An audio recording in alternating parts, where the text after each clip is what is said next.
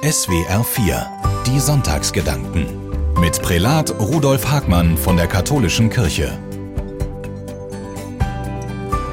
Ihnen allen einen guten Morgen und einen schönen Sonntag.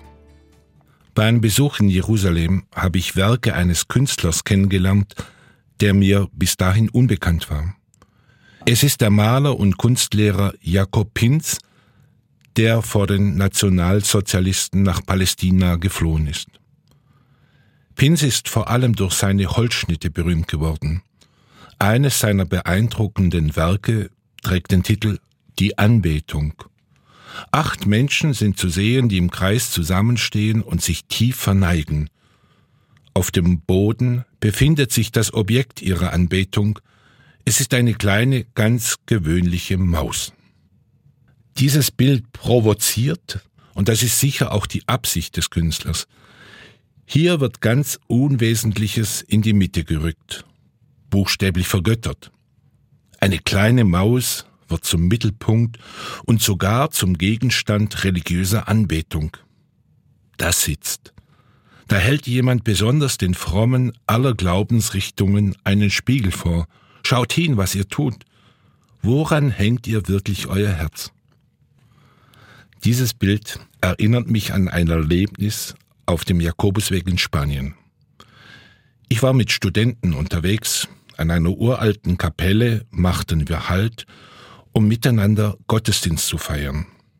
Ich hatte keine Hostien dabei, darum fragte ich in dem benachbarten Bauernhof nach ein wenig Brot.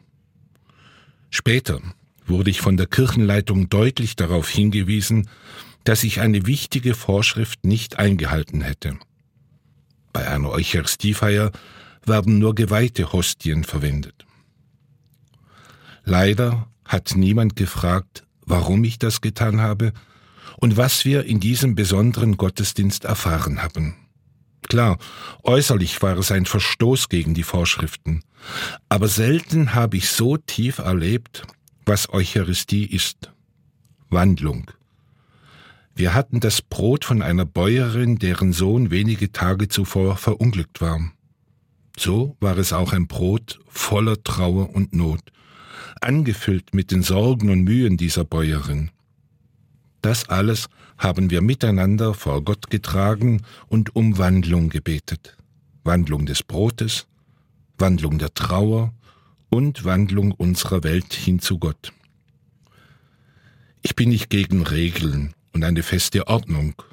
Auch in der Liturgie und im Gottesdienst braucht es verlässliche Formen und Rituale, die nicht jedes Mal neu erfunden werden müssen.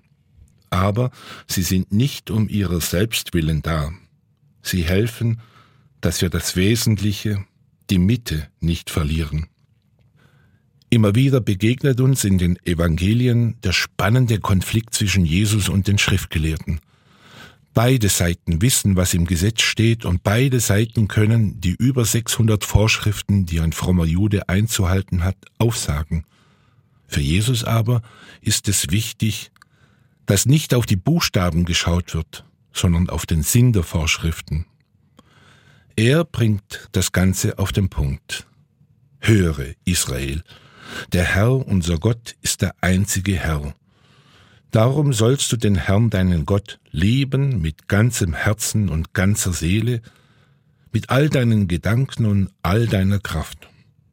Als zweites kommt hinzu, du sollst deinen Nächsten lieben wie dich selbst. Kein anderes Gebot ist größer als diese beiden. Jesus verbindet die Liebe zu Gott mit der Liebe zum Nächsten und der Liebe zu einem selbst. Aber klingt das nicht zu abgegriffen?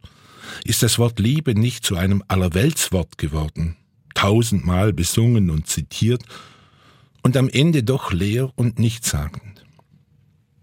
Ich verdanke dem jüdischen Religionsphilosophen Martin Buber eine Geschichte, die ganz unsentimental und nüchtern erzählt, was Liebe sein kann.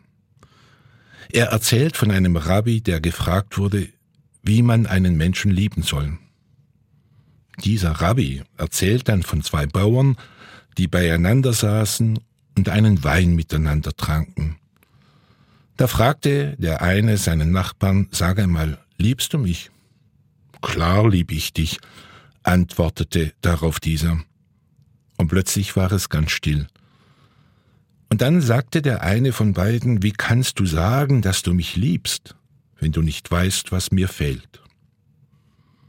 Gott und den Menschen und sich selbst lieben heißt, voneinander wissen, nach dem anderen fragen und Anteil nehmen, füreinander da sein und wissen, was jetzt zu tun ist. Lieben ist mehr als ein Gefühl oder nur Schwärmerei. Lieben bedeutet hören, ganz aufmerksam und offen. Offen für den Nächsten, offen für mich und offen für Gott.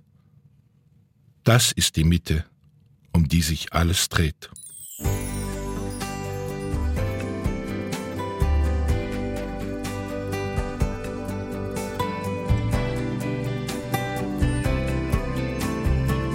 Das waren die Sonntagsgedanken mit Prälat Rudolf Hagmann von der Katholischen Kirche.